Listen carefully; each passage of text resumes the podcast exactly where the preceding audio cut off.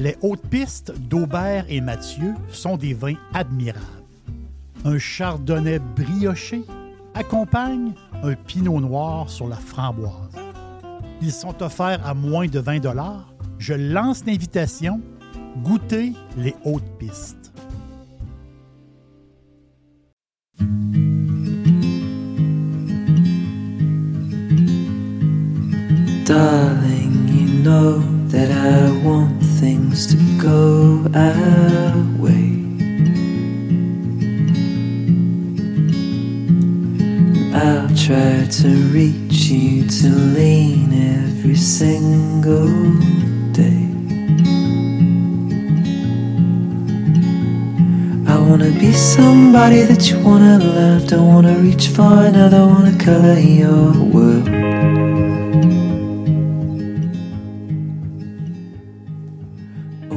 Dans un podcast que j'ai euh, fait avec plaisir, euh, le podcast s'appelle Illuminati.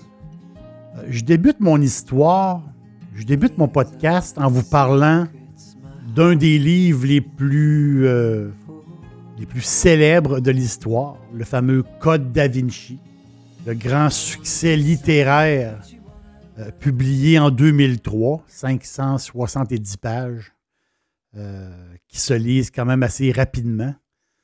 C'est tellement bon, le Code da Vinci, qui est on, dirait qu'on veut ralentir la cadence de lecture parce que c'est trop, c'est très bon.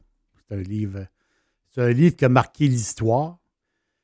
Mais après la Bible, le Coran, le livre, le, petit livre rouge de Mao, en quatrième place dans l'histoire de l'humanité, en quatrième place, c'est une histoire euh, toute espagnole, sans, 100% espagnol. Et euh, on peut qualifier ce livre-là comme le premier roman.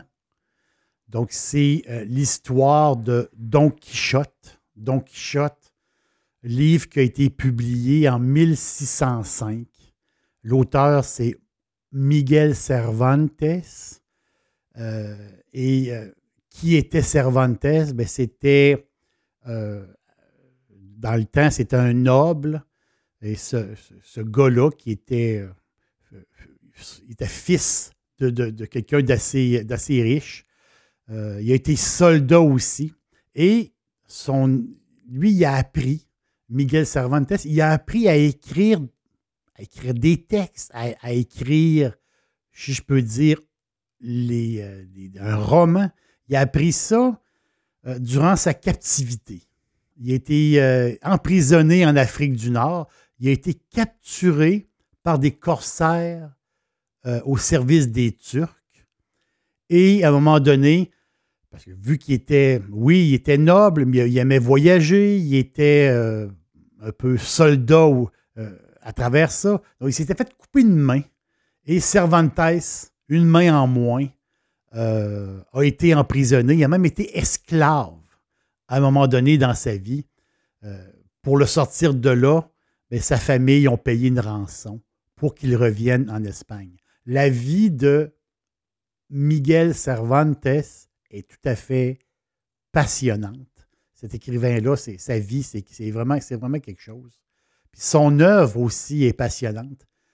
Imaginez, c'est plus d'un demi-milliard de personnes qui ont déjà acheté le livre euh, c'est fou. Donc, le livre Don Quichotte, c'est euh, une histoire qui, a passé le temps. Tout le monde connaît euh, l'histoire de Don Quichotte. Donc, Don Quichotte, c'est le. C'est un l'histoire, c'est un gentilhomme.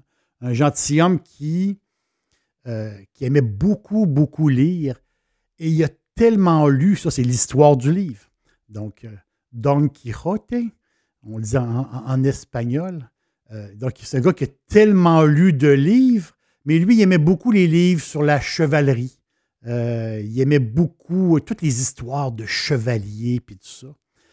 Il aimait tellement ça qu'il en a perdu la tête. Il est venu comme un peu, un peu maboule, il est venu comme un peu fou et décide du jour au lendemain de partir à l'aventure avec son cheval. Il s'assoit sur son cheval, puis là, il veut combattre. Il veut combattre. Ben, il se voit comme un chevalier. Donc, Don Quichotte, il veut combattre les ennemis. Il voit des ennemis partout. Il voit des géants. En fin de compte, les géants qu'il voit, vu qu'il est un peu, euh, un peu fou, les géants qu'il voit, ben, c'est des moulins à vent. Mais c'est ça, on voit souvent euh, Don Quichotte, on voit les images de Don Quichotte qui est à cheval et on voit toujours les moulins à vent. Donc, lui, pour lui, c'était comme des ennemis. Il s'imaginait des choses. C'était. C'est comme un peu comme une psychose, euh, si je peux dire. Donc, il n'était pas seul. Don Quichotte, il y avait quelqu'un avec lui, un laboureur de champ, un gars qui le suivait tout le temps, Sancho Panza. Ça, c'est comme son, son ami. Euh, c'est comme son. Comment dire? Et les deux se promènent à travers, à travers la Mancha, à travers, à travers la, campagne et voient. Euh, ils sont toujours ensemble, ils voient des choses, mais c'est toujours la même histoire. C'est Don Quichotte qui s'imagine, qui s'imagine des choses tellement qu'il voit des. Euh, voit des, armées à un moment donné. Il voit, il y a une armée qui va venir nous attaquer. Je vois une armée. En réalité, c'est un troupeau de moutons. Donc, on voit un peu. Mais la relation de Sancho Panza, euh, lui qui avait toute sa tête, mais peut-être pas la personne la plus éduquée, si je peux dire. Donc, lui, il avait toute sa tête. Lui, il n'a jamais, Sancho Panza, il a, toujours voulu raisonner son maître, mais euh, par son tempérament, euh, il a toujours resté fidèle à son maître, même si lui, il, déconnait un peu, euh, si je peux dire. Mais sont dans, dans l'histoire, cette histoire-là particulière, écrite en 1600, c'est très, très vieux comme, histoire, mais tout le monde la connaît, l'histoire. En gros, tout le monde connaît l'histoire de Don Quichotte, mais l'histoire, c'est que c'est deux personnes indissociables. C'est un peu le fond de cette histoire-là, l'espèce de morale. Deux personnes différentes, deux statuts différents. Euh, un a toute sa tête, l'autre euh, non. Donc, c'est comme deux personnes qui que jamais ils vont pouvoir se séparer. C'est deux amis, c'est une relation spéciale. Donc, Don Quichotte de la Mancha et Sancho Panza, c'est un duo incroyable. C'est comme si je peux dire, un duo comme Astérix et Obélix, qui est un duo. On ne peut pas les séparer. C'est impossible. Abbott et Castello, on ne peut pas les séparer. Euh, Laurel et Hardy, on ne peut pas les séparer. Ils sont ensemble. Et plus près de nous, euh, plus près de nous, euh, ici au Québec, Tigus et Timous, donc les humoristes, on peut, ne on peut pas les séparer. Ils sont, sont ensemble. ça va ensemble. Donc, on voit un peu, c'est comme un peu comme des duos éternels, si je peux dire. Ils vont toujours être dans l'imaginaire, toujours dans l'imaginaire. À jamais, ils vont être ensemble. Et on le voit, Don Quichotte, l'histoire aujourd'hui, qui est encore racontée, mais ce duo-là était vraiment euh, inséparable. Donc, Don Quichotte, qui, on voit souvent l'image, on voit en Espagne, on voit souvent l'image, mais Don Quichotte, ce n'est pas l'image de l'Espagne. L'Espagne, l'image principale de l'Espagne, c'est le taureau. Le, taureau, le gros taureau noir. Ça, c'est réellement l'image. Au-delà du drapeau espagnol, c'est vraiment le taureau qui est l'image. Don Quichotte, c'est l'image de la Mancha. Don Quichotte de la Mancha. La Mancha, euh, c'est Castilla-La Mancha. Il faut faire une différence il y a, en Espagne, il y a la région ici de Castilla et Léon, ou Castille et Léon. Ça, c'est plus dans le nord, au nord de Madrid. Castilla-La Mancha, là, on est au sud. Pourquoi c'est le même nom Castilla, Castille, la Grande Castille? Parce que le fameux royaume de Castille, on, tombe dans toute l'histoire de l'Espagne, on les jasé un peu aussi dans des podcasts. Donc, le fameux royaume de Castille qui était, une grande puissance, Aujourd'hui, il y a comme ces, deux régions euh, en Espagne. Donc, Castilla-La Mancha, c'est le grand plateau au sud de Madrid, peux dire au centre euh, du pays, et c'est près de la moitié de la production de vin espagnol. Pourtant, c'est une région qu'on ne connaît pas trop euh, en Espagne, qui est moins connu, euh, qui fabrique beaucoup de raisins pour faire euh, les fameux brandés, brandés espagnols, beaucoup, beaucoup. mais c'est une région. Il y a une histoire de cette région-là, c'est que sa vocation lointaine, c'était de produire beaucoup de vin. Donc, des flots et des flots de vin. Et euh, vous voyez l'image un peu, la fameuse bouteille à 1 euro. Donc, on va en Espagne, des fois, on va au supermarché, on voit la bouteille de vin, 1 euro 20, une pièce et 20. En- pas en dollars canadiens, mais c'est en euros, mais ça vous donne un peu l'idée. Des, des fois, on voit des bouteilles, moi j'en ai vu souvent, 95 cents d'euros. Vous voyez? Donc, les vins, un peu des vins de tous les jours, si je peux dire. Donc, des vins pas chers ou les vins qu'on voit des fois dans des, dans des cruches. La fameuse cruche en plastique de 5 litres de vin à 6 euros. Ou des, choses comme ça. donc, on voit, c'est, ça a toujours été en Espagne, cette région-là, un gros, gros producteur de vin, de vin de table. Dixili, c'est mon poulet frit préféré. Chez Dixili Charlebourg, vous allez être reçu par une équipe formidable. Le restaurant offre beaucoup d'espace à l'intérieur comme à l'extérieur avec son vaste stationnement. Un poulet frit débordant de saveurs tout à fait extraordinaire. On vous attend à Québec, Dixilly, Charlebourg. Et oui, il y avait beaucoup de vins qui donnent le tournis, dans le sens que c'est pas, euh, c'est pas, pas des grands crus. On, est, on, dans une région où qui fabrique beaucoup, beaucoup de vins. Mais, euh, encore aujourd'hui, mais, dans les années 70, il y a eu une nouvelle ère euh, de, cette région-là, de la Castille-Mancha. La nouvelle ère, il y a eu de l'investissement, beaucoup d'investissement, et euh, le fameux cépage RN, RN qui est un cépage très peu connu, mais qui est très populaire en Espagne, qui sert justement, comme je vous l'ai dit, à faire des brandés et euh, d'autres, alcools. Euh, il y avait d'autres cépages aussi, mais, mais la Castille, la Castille et la Mancha, ils ont, ils ont réussi, je peux dire, ils ont réussi à, euh, à faire du, du très bon et à faire du, du quand même du bon, pas trop cher, et du très bon aussi. Ils travaillent très fort. Je vous le dis, ils travaillent très fort parce que c'est une région excessivement chaude. Pour, il est là le problème. C'est que ça prend des cépages qui endurent la chaleur. L'été, le centre de la péninsule euh, est torride. C'est quand même torride. Je me rappelle, je vous parle, j'ai un, souvenir dans ma tête. euh, Je crois que c'était à mon troisième voyage ou quatrième voyage là-bas. Et l'autobus, je prenais l'autobus entre Madrid vers Malaga. Et j'ai euh, pris, euh, je prenais l'autobus, la moins chère en fin de compte. Souvent, il, appelle l'aut- l'autobus qui, qui fait la campagne, qui appelle, qui fait la campagne. Donc, euh, la- donc à, place de prendre, place que l'autobus ne prend pas l'autoroute, mais serpente à travers tous les petits villages pour se rendre. Donc, c'est très, très long. C'est- C'est très long, mais on voit du paysage. Puis on voit du. euh, on voit plein de petits villages incroyables. Donc, l'autobus qui fait une genre de pause pipi, on son. Il, devait faire 45 degrés, 50 degrés au soleil. C'était, fou comment il faisait chaud. Chaud, sec, mais chaud.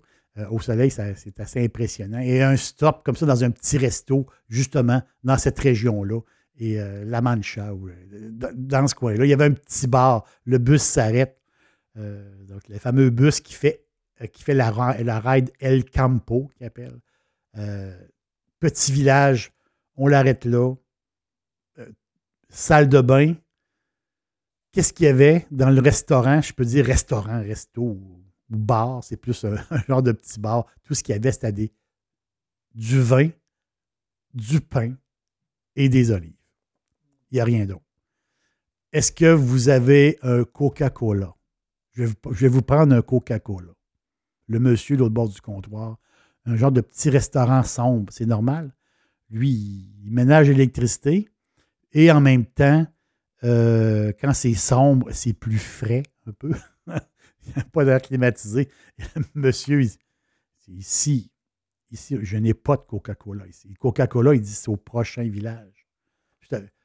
moi, je suis au bord de la route. Je n'ai pas de Coke ici. Du Coke, tu vas en avoir au village. ça m'a toujours marqué. Mais c'était typique, typique des grandes plaines euh, de la Mancha. Imaginez, petit restaurant blanc au milieu de nulle part, puis au loin, tu vois les. des fois, tu vois des champs à perte de vue de, de, tournesol, et des fois, tu vois à perte de vue d'olivier, et tu vois des, moulins à vent. C'est beau. C'est beau, ça n'a pas de sens. cette ambiance-là, justement, extraordinaire de la, Castille. J'adore. Et euh, en parlant de vin, justement, il y a, il y a sept dénominations d'origine. On va dire plus connues, sept. En réalité, il y en a neuf. Il y en a neuf. Euh, je vais vous nommer les neuf, les sept qui ont, qui ont un peu plus d'action, si je peux dire, parce que c'est une place un peu spéciale. Carrément, c'est une place un peu spéciale. Donc, le fameux, euh, la dénomination Valdepeñas. Valdepeñas. Ça, c'est, c'est un mot magique. Valdepeñas, c'est un, mot magique. Euh, pour, les enfants, les petits-enfants, le mot magique, le fameux mot magique, c'est merci. On dit, il ben, faut dire merci, c'est le mot magique. Il faut dire merci quand quelqu'un nous donne quelque chose. Il faut dire merci. En Espagne, le mot magique, c'est Valdepeñas. Pourquoi? Parce que quand vous êtes assis dans un resto, vous êtes perdu quelque part. Vous êtes assis dans un resto, mais je ne sais pas, il y a un menu, puis le resto a l'air un peu chic. Il a l'air pas pire, le resto. C'est pas, pas un petit bar. C'est un resto pas pire, puis on est servi, puis tout ça. Puis il y a un menu pour la bouffe, mais il n'y a pas de menu pour le vin. Il n'y a pas de. C'est qu'est-ce que vous voulez avoir comme vin? Voulez-vous du vin? Val des Peñas. Je vais vous prendre un, Val des Peñas. Ça, ça vous assure de ne pas avoir une bouteille trop chère. Si vous, dites Rioja, là, le gars peut s'amuser avec vous. Là, le gars, il va voir Shenki qui a de l'allure, caché en dessous. Là, il va pouvoir aller vous chercher peut-être, un, je sais pas, moi, un 20 euros, ou à peu près, grosso modo. C'est-à-dire quand un 30 euros, mais si vous dites un Val des Peñas, vous êtes sûr, sûr, sûr d'avoir du vin rouge pas, pas trop cher. J'ai du vin rouge pas trop cher. Un Val des Peñas rouge, ah, OK, ça fait, ça, ça fait mon affaire, le fameux Val des Peñas. Et un, des, brands, une des maisons, je peux dire, une marque très, très connue de Valdepeñas, ben, c'est Laguna de la Nava. Laguna de la Nava. Donc, en blanc, c'est du Verdejo. Très, très connu. En Espagne, très connu. Ici aussi. Vraiment, là, euh, très connu parce que c'est du bon vin. C'est un bon Valdepeñas. Un bon vin tout le monde aime euh, les Laguna de la Nava. on l'aime en blanc, comme je viens de vous le dire, c'est du verdero. Mais en rosé, en rosé, il s'envole tout le temps très, très vite. Très, très vite parce qu'il est très bon et cheapo. C'est ça qui est le fun. C'est un, c'est un, euh, c'est un Tempranillo rosé. Tempranillo rosé, c'est le bonheur. C'est le Laguna de la Nava rosé. Et en rouge, euh, assez corsé, assez équilibré, le, Laguna de la Nava Grande Reserva, il fait un job. Il fait vraiment un job. Et toujours à prix d'amis, c'est ça qui est le fun. Le blanc, le rosé, le rouge, euh, à prix d'amis. C'est euh, comme en Espagne. À prix d'amis, parce que c'est du Val de Peñas. Là, dans les, dans les dénominations, je veux dire, on a la Mancha, la fameuse Mancha. Donc, un vin connu, euh, de plus en plus connu même, mais de plus en plus très, très, très connu, Bolbert. c'est la bodega Bolbert. Bolbert, revenir, qui veut dire revenir. V-O-L-V-R, Bolbert. C'est 15 degrés alcool. C'est une bête. C'est une bête qu'il faut faire respirer un peu. Quel bon vin. C'est très, très bon. L'autre, l'autre euh, nom, c'est dans la région. La, dénomination, c'est la Manchuela. Manchuela, un vin qui est très le fun, euh, très peu de sucre, 1,2 g de sucre au litre. C'est un 100% bobal. 100% bobal. C'est un cépage originaire du sud-est espagnol. C'est dans le coin. euh, le bobal, il y a comme une expression un peu, s'ils disent, comme c'est comme le vin de la, de la, pour, pour la le euh, on parle du bobal. Pourquoi? Parce que ça vient justement, c'est proche de la région de Valence. Pour c'est Valence, la paella, toute l'histoire. c'est Eux autres sont tellement chauvins sur leur patente. Donc, le nom du vin, c'est le Clos Lorraine. Le Clos Lorraine, très très peu de sucre. Vous allez l'aimer, qui vient de la, euh, de la. Almansa. Oh, c'est un nom qui dit quelque chose. Surveiller. Ben, c'est- une région qui est de plus en plus euh, regardée, si je peux dire, à l'international.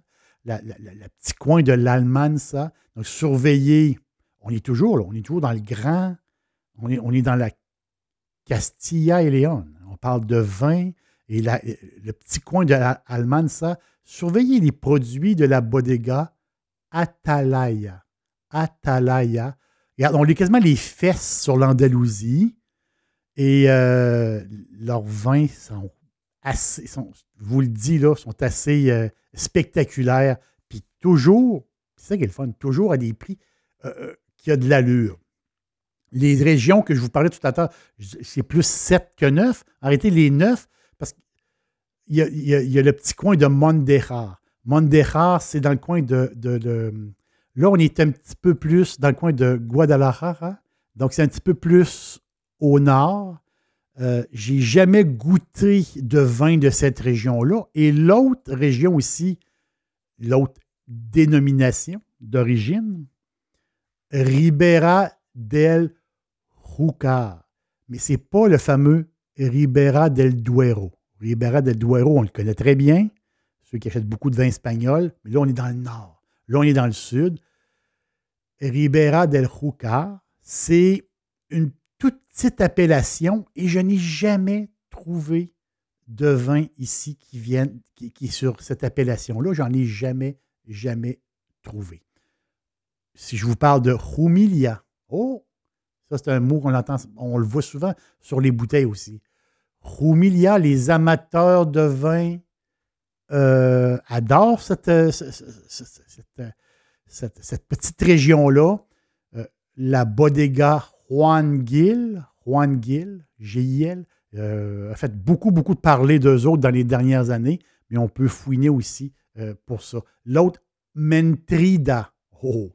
Mentrida, on peut dire c'est comme un peu la nouvelle vedette, si je peux dire, la, la, la- la petite star montante de la région de, de Castille-La Mancha, Mentrida, avec la maison Jiménez Landi. L-A-N-D-I. Jiménez Landi. C'est. euh, c'est. C'est parfait. C'est parfait. Les grands crus de Jiménez Landi sont, euh, sont pas trouvables. C'est pas compliqué. Ils, sont pas, ils font des grands crus, ne sont pas trouvables. Mais ce qui est trouvable, c'est le gentil, le petit El Corralón. El Corralón, Corralón, 2 R. Donc, El Corralón, c'est un mix de grenache. euh, c'est toujours gren- El Corralón, c'est toujours la grenache en premier. Des fois, ils vont mixer un autre euh, cépage. Mais ça fait vraiment la job chez euh, Jiménez Landi. Mais les grands crus, je vous le dis, aussitôt qu'ils arrivent sur le marché, ils disparaissent automatiquement. C'est, euh, euh, il y a de plus en plus de fans de vin espagnol et souvent, c'est sont, un peu. Puis là, je parle ici de fans de grands crus espagnols. Et ils vont pas tellement, ils vont pas tellement en parler, si je peux dire, parce que c'est- des fois c'est des noms, euh, c'est des cépages ou c'est des régions euh, pas connues. Donc des fois c'est un peu moins euh, comment dire, dans une discussion, ça s'amène un peu moins bien que des fois des grands crus connus, des régions très, très connues dans le monde. Mais quand il arrive ces, ces, bouteilles-là sur le marché, elles disparaissent. C'est automatique. Donc, c'est, il y a une demande.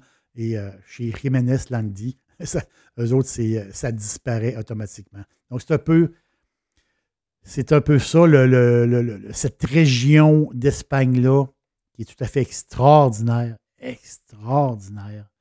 Euh, imaginez-vous, les, c'est des paysages super, c'est un peu comme une, plaine, si je peux dire. Des régions, une région euh, plein de petits. Euh, plein de petits villages spéciaux, spéciaux. Il y a des affaires le fun à, à se promener dans ce coin-là. Et c'est un gros, gros producteur de vin, gros producteur de vin de masse. Mais c'est. Euh, j'adore, c'est le cœur d'Espagne.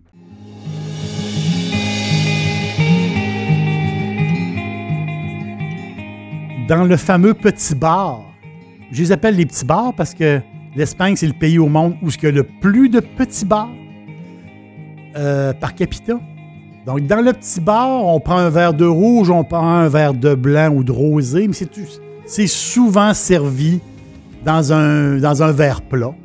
Et presque toujours, c'est un vin de la Castilla euh, et la Mancha. C'est presque toujours un Val de Peñas. C'est toujours parce que c'est des vins abordables. Et les restos, ben, ben, c'est pas compliqué. Ils vous donnent un verre et ils vous donnent un tapas d'olive, un petit tapas d'olive avec ça. Et quand vous prenez un autre verre, vous avez un tapas d'anchois un tapas de porc, un tapas de lupin, un tapas de pistache, un tapas de sardine. Oups! quand même rendu à six verres de vin. Regarde, on se dit euh, hasta mañana et on recommence demain. Les hautes pistes d'Aubert et Mathieu sont des vins admirables. Un chardonnay brioché accompagne un pinot noir sur la framboise. Ils sont offerts à moins de 20 Je lance l'invitation. Goûtez les hautes pistes.